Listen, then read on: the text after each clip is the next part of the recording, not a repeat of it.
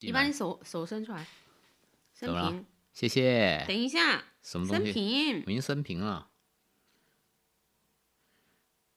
干嘛放两个旺仔小馒头？眼不眼熟？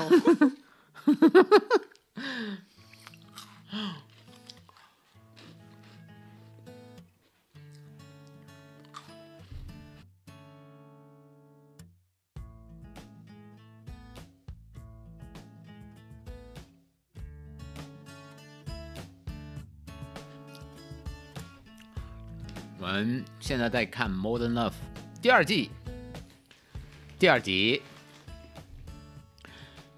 然后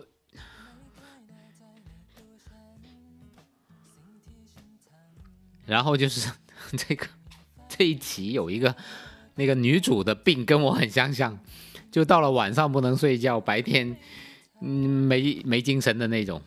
女主是真有病，你是没病装病。不是啊，就晚上我是特别有精力去思考，就是特别多灵感特别迸发的时候。然后白天我就是需要睡觉，然后养足精神。所以你投胎的时候是不是选错了选项？选选错了什么？选项什么选项？你应该当个猫头鹰的，不应该做人。但第二集其实挺特别的一个设定啊，就是男生跟女生相遇，呃，女生又刚开始我们也不觉得她有什么毛病啊，就是她好像就是一个夜行侠、蝙蝠侠那样子，晚上经常是不出现的，就不见了人。啊，不是不见了人，就是到处晃，又去买面包，又去超商里面就扫货，都不知道他是干嘛的，又是在夜店里面做收银还是保管，但白天呢就没什么镜头。直到他晚上遇到了一个男生，他去吃饭，一个人吃饭的时候遇到那个男生，就男主出现了，然后他们就开始谈恋爱，然后后来男生才知道那个女生就是有这个病，叫什么什么睡眠相位障碍症啊，就是。跟平常人不一样，他整个睡眠是必须要在白天进行，晚上是不能够，就晚上是没办法睡着的。然后他就不，女主就不太像能像正常人那样子跟别人去谈恋爱，因为就好像生活在同一个城市，但没有办法生活在同一个时区那样子。嗯，第二季我觉得其实讲述的就是一个患了罕见病的女生，然后她是如何去遇到了一个男生，他们展开了一段恋情，然后爆发了一些矛盾。嗯，虽然她这个病很罕见，但其实像这样的情侣，在我们的现实生活中一点都不鲜见，简直是到处都有。比如说我跟我隔壁的这一位，就是我们也是活在活在不同时区里面的伴侣。对，好像我们在一起以后，我没有改变我任何的生活上的习惯，我还是比较晚睡的那种。嗯，我改变过的，因为原来就刚开始热恋的时候，你就会想要跟这个人在一起啊，跟他有说不完的话，看不完的电影，然后啊听不完的歌。这个电影的最开始也是这样子的，但呢，但毕竟我已经经过了八年，我对这个人的热情也逐渐消耗殆尽。然后由于我已经长到三十几岁，也步入了一个喝啤酒都要放枸杞跟红枣的年纪，我后来还是觉得我还是要睡觉，毕竟护肤品真的很贵。要保命是不是？对，保命，而且我不想老得特别快。但是不得不承认，就好像这一这一集开篇那样子，就任何一对情侣在刚开始热恋期，一切发生在晚上的活动都是那么的美好，那么的带有浪漫的那个小气泡在，就是你头顶上粉红色的小泡泡不断的冒出来，然后你是有很多无穷无尽的那个精力在晚上应付呃恋人的各种需求，就无论是心理上的还是生理上的，就我觉得是特别浪漫。就我我我很喜欢跟你就一起晚上看个电影啥的，就是夜深人静，一一盏幽暗的呃黄黄的灯光，然后我们俩各自戴一副耳机，沉浸在整个剧情里面那种。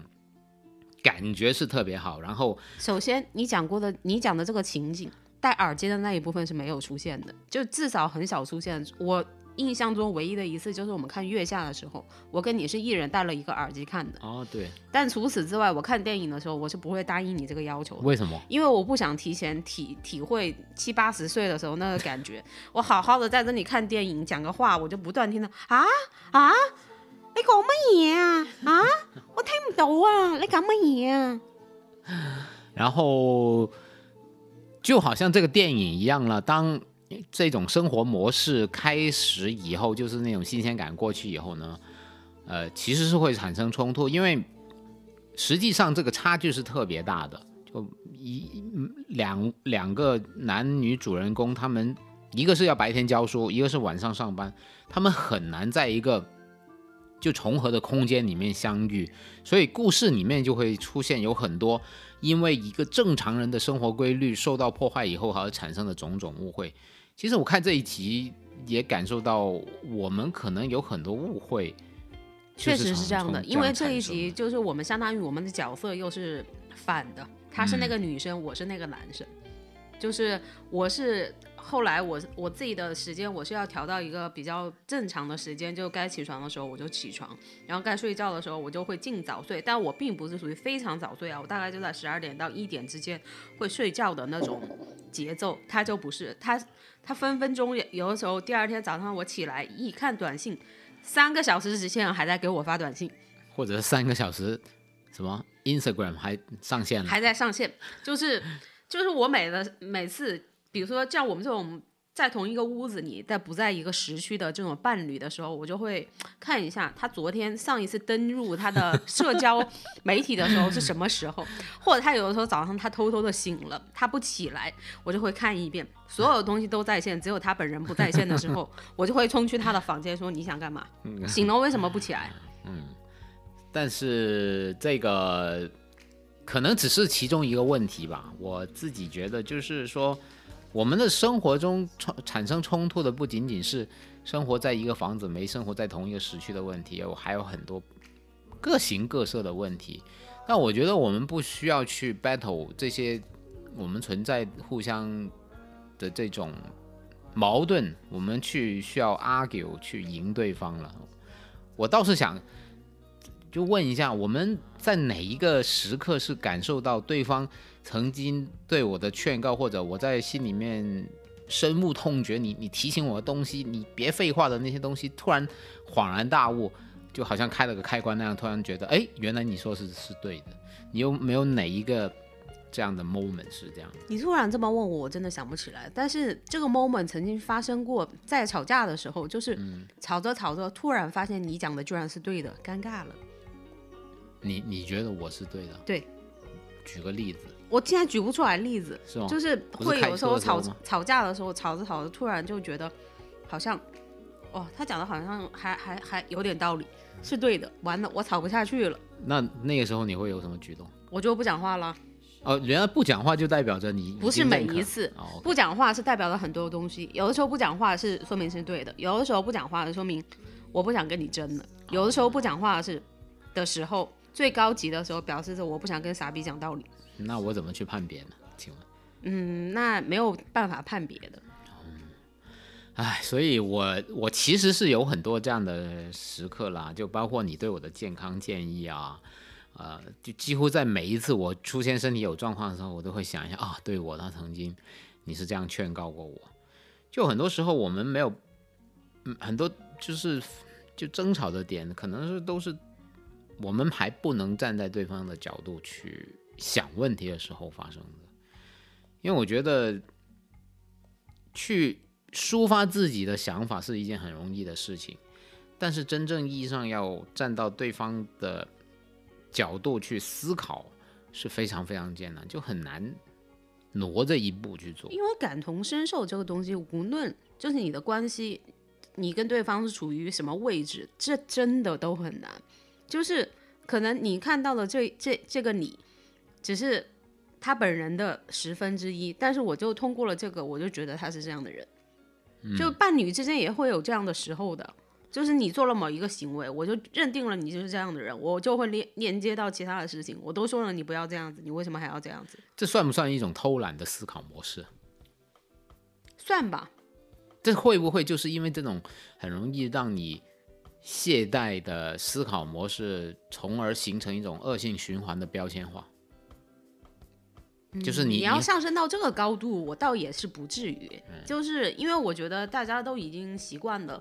就包括有很多人对自己，就是你在跟自己相处的时候，可能都未必会那么深入的去去思考，嗯，我为什么会做了这件事，我为什么说了这句话，嗯，更何况是别人，就就这个事情是很现实的，虽然有些许残酷，就算你们是伴侣，我也不会无时无刻的在思考为什么他这样，只是我看到了这个，以我的判断标准出发，我就觉得他是怎么怎么样，然后我就认定了他是怎么样，这种时时候是很多的，不是说。只有我发生，你也会发生的呀。对，但我我想问，就是人为什么会有这样的行为习惯？就是说，比如说亲密关系可能就是独一无二了。你你在这个世界上，你不会跟有很多人有亲密关系，可能是亲密关系就是跟夫妻，就夫妻之间或者子女之间是一种亲密关系，就没有了。那为什么我们不能在？这么有限少数的人群里面，投入我们最大的精力去思考所有的细节呢？我觉得人的思考模式，无论是什么时候，它都是会很利己的。就比如说，我看到你这个问题，我对你不满，我会想到有一种什么方法，是我一锤就能把你这个问题定性。嗯，然后我就把这句话讲出来了。嗯。你会有这样的时候吗？就是哦，你应该很少，因为你总结不出来。不，这个呢，我我就跟我们 昨天做的那个十六人格测试有一点点关系。我觉得，因为我做出来的结果就是属于调停者嘛，就是我是属于那种呃，既从我自己方面考虑，我也会很容易带入对方的情景去思考的。所以我会比较，就一个事情发生了以后，我会知道哦，一定事情是一体两面的，我们得从自己的角度或者对方的角度都要去看一下，是不是呃大家的想法一致，或者是大家的分歧可能就造成分歧的可能性在哪里？所以我不太喜欢就是用一种既定的模式，就是说我。我我已经把你定性成这样子，就比如说你脾气很差，我不会说就用脾气很差去定义你所有做的我认为不好的事情，我觉得是有区别的。就有些时候我我自己觉得你脾气很差，有可能是因为我没做到位，我激发了，就是我 trigger，就是触发了你那个点。就并不完全没错啊，就是我不是经常告诉你吗？你觉得我没有耐性，可能问题在你身上。嗯，但是你的点也太多，你知道你浑身都是那个出发点。可是这是你选的呀，忍着吧。就动不动就就炸了那种，就比较难，就琢磨琢磨到你的规律在哪里。不是你一个根本就没有规律的人，你琢磨规律，那肯定也琢不出琢磨不出来呀。那我一个没有规律的人，跟一个规律很难捉摸的人放到一起，然后争吵就是日常了。嗯，所以我们得互换呢。有很多时候就我才不要跟你互换。不是，我意思就互换角度去思考一个问题。就很多时候我我你可以尽力这样做，但是其实这件事真的很难。就是你有时候，当然我的表达有点神经病了，我也觉得自己。经常会问为什么啊？怎么怎么样？就那个态度可能也很不好，但实际上从我内心是真的想知道一个原因而已。就是说，让我能在一个比较有延时就延时性，我这个反射弧很长嘛，我就想我这个小脑瓜子反射弧这么长，我的确需要时时刻刻提醒自己要问为什么，不然我就会错过了了解答案的一个时机。然后我又忘掉了。但是你每次问为什么的时候，我脑子里面不断的出现那个表情包，我没法接。就你那个为什么真的太难回答了，他那个为什么的难度，我跟你说，你听起来是稀松平常的小事，嗯它那个难度不亚于是我是谁，我在哪，我为什么在这里，我从里哲学问题我以后要去哪里？都都是，你是把生活问题上升到了哲学高度，然后开始提问。但我我的表达还是说，我真的只是想了解一下这个原委，就就 OK 不是你，你有很多的为什么，就人为是为什么，可能有几个几个情景下，第一个就是我很吃惊，我了解完了这件事，我很吃惊，我想问为什么。还有一种情况就是我单纯的我想问为什么，但是我没过脑。就明明这个为什么，可能你自己稍微想一下也知道，这个为什么是怎么发生的，是不是？这个为什么可能问出来了，它它是没有答案的，但是你依然把这个为什么问出来了。就这个问题你问出来的，那可能后面三十秒你就可能会意识到这个问题对方没法回答你，但是你就会情不自禁的问了为什么。那然后我我这个问为什么算不算就是也是懒惰思考的一个方面呢？算啊，就而且你有的时候的为什么是很敷衍的，你知道吗？就比如说我在跟他讲一个呃事一件事情，然后这件事情是他不感兴趣的，他假装他听了，然后他就习惯性问你为什么。就很欠揍。对，然后那个时候我就想给他头领下来，到时候他又会问你为什么要把我头领下来，十万个为什么？就是就暴躁的妻子就是这么培养起来的。我我我必须承认，真的是人在懒惰，就思想懒惰、思考懒惰，其实是有很多不同的表现面。有一些人就是喜欢用标签去解决问题，那有一些人呢，就是不断通过问问题，你前面那个有些人，你不如直接念我名字好吗？不是 你把我身份证号念出来。的确也不不仅仅是你，因为我听过，就是前前几天我们听那个播客想聊天，这个名字啊，播客的名字叫想聊天。他们因为也是在悉尼嘛，那我有关注他们，他们其实也在讨论一个他们之间发生的一些事情，其实也也是一样的，就是呃 A 女生说我想聊一个话题是关于自我和解的的的话题，B 女生就觉得。你怎么这么俗套的、对这个自我聊自自我和解有什么好聊的？大家都在聊这个，就是 B 女生，因为已经接触太多人在说自我和解这个事情，所以她觉得这个问题很俗套。但实际上，A 女生对自我和解这个事情是有一套自己很完整的表述的，但是他可能呈现出来的那种逻辑性或者那种。嗯，感觉吧，给 B 女生就觉得我好像是在引用别人的东西去聊一个东西，而不是有自己想法的一个东西，所以之间就会产生一些所谓的标签或者是一种评判，就是很很就是没有一种很客观的。但是实际上，当他们面对面真的去聊，他们把这这个矛盾做成了一期节目嘛，聊了他们。据说是聊了四个小时，以后聊通了，才发现其实是彼此对就各自的行为模式没有很了解，就对对方的呃叫做人格类型没有很了解，所以就很容易从自己的状态去出发去看对方的行为模式。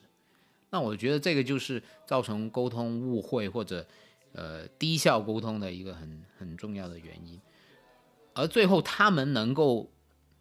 达至一个和解和互相能体会到对方，其实就是在找大家对一个事情理解的重合面，就找重合的那一部分去去看。我觉得这一点是是非常重要的。就人和人沟通吧，不仅仅是夫妻朋友，这任何人沟通，其实就是说怎么把彼此可以有共识的那一面放到一起去看，才能摒弃掉自己。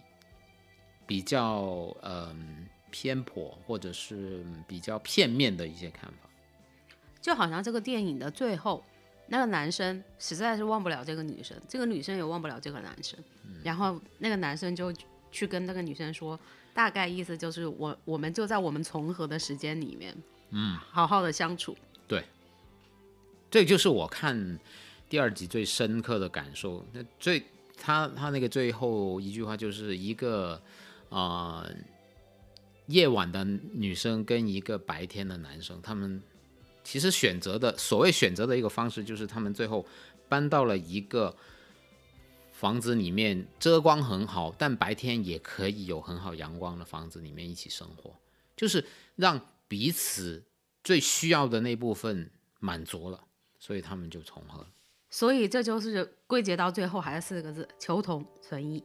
对，对我们想拥有同样一份爱情，但是我们又有很大的差异，然后我们怎么去调和这个差异，在这个差异中间找到一个安全的中间地带，让我们的感情安全的放在那里。是的，这个可能就是我们最近就是找到解决，并没有呃算是找到一点点方向吧。哦，但是今天早上你起来的比我早，我非常开心。我我负责嘛，就就 take，希望你能坚持。我也希望你能坚持啊。就做事情就好像我们我很坚持啊，我一直都在坚持坚持客骂你。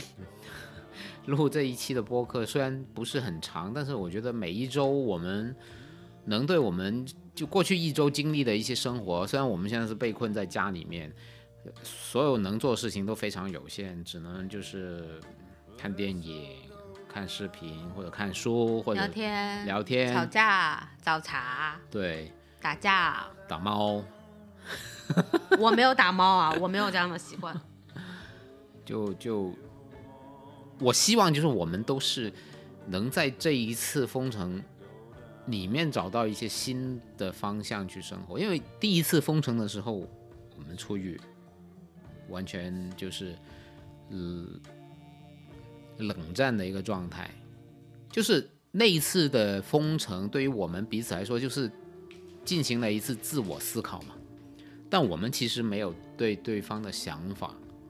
有过更深的理解，然后进行一些交换，就好像现今天这样子，希望说把一些大家都共同认可的事情放到一起去考虑，作为我们最大的利益。就比如说一件事，我我们要讲，我们把这个问题提出来，你要讲一下你的看法跟我的看法。比如说你提到的，你晚睡，我觉得晚睡这件事是没有问题的，问题是它带来的后果，它带来的后果就是他会生病，他的抵抗力很差，并且他也不锻炼，嗯，导致的直接后果就是不断的生病。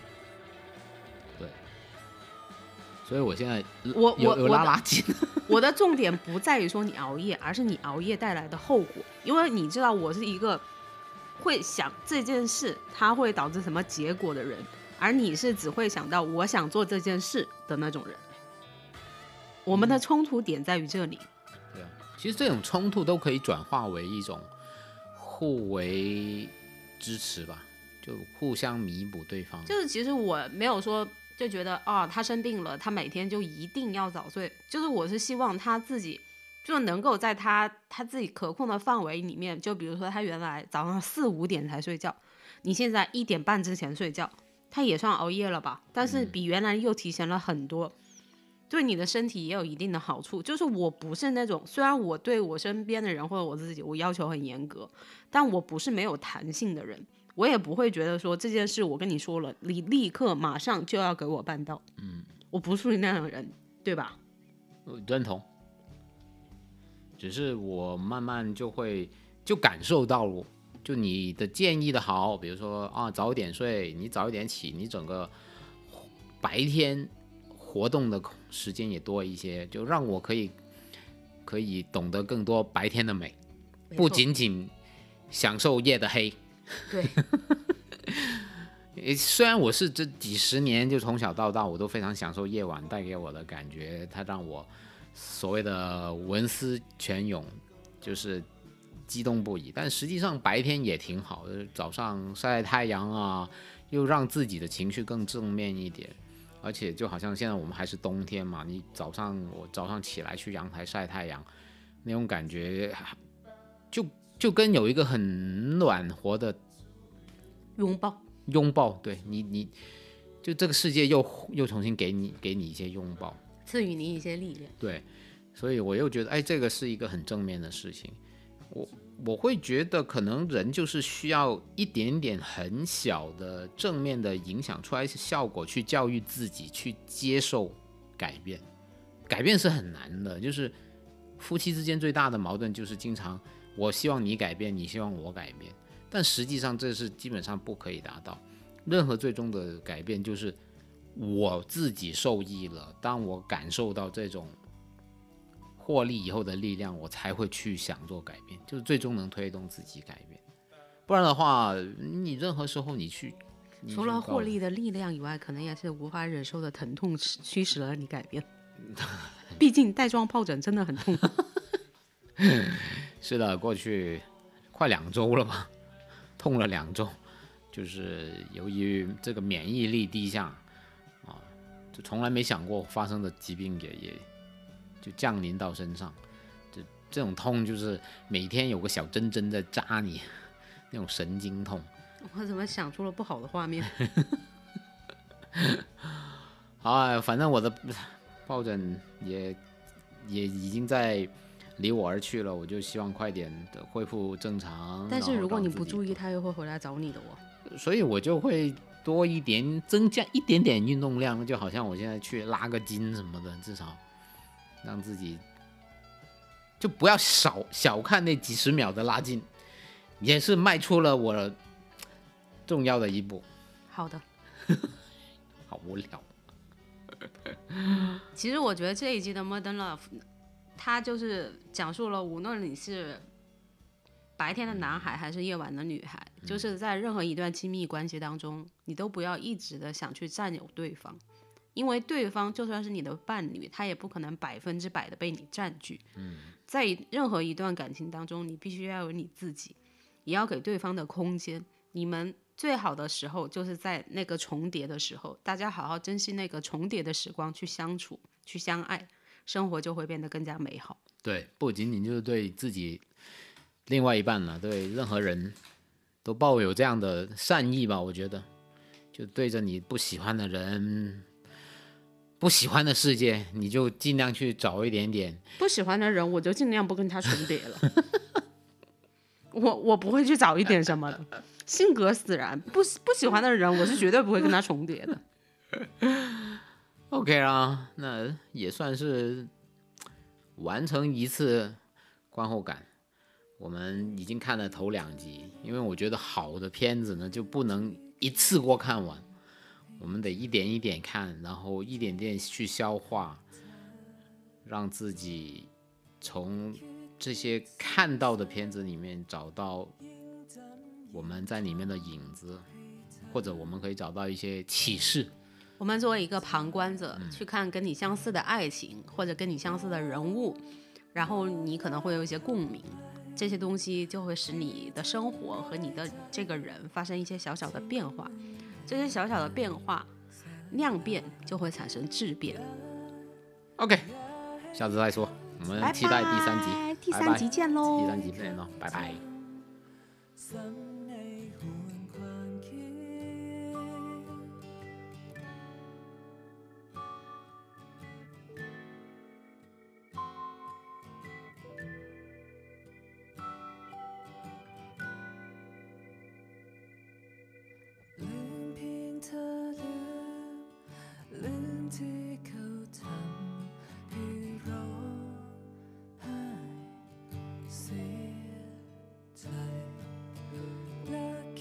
ซ้ำๆลบความทรง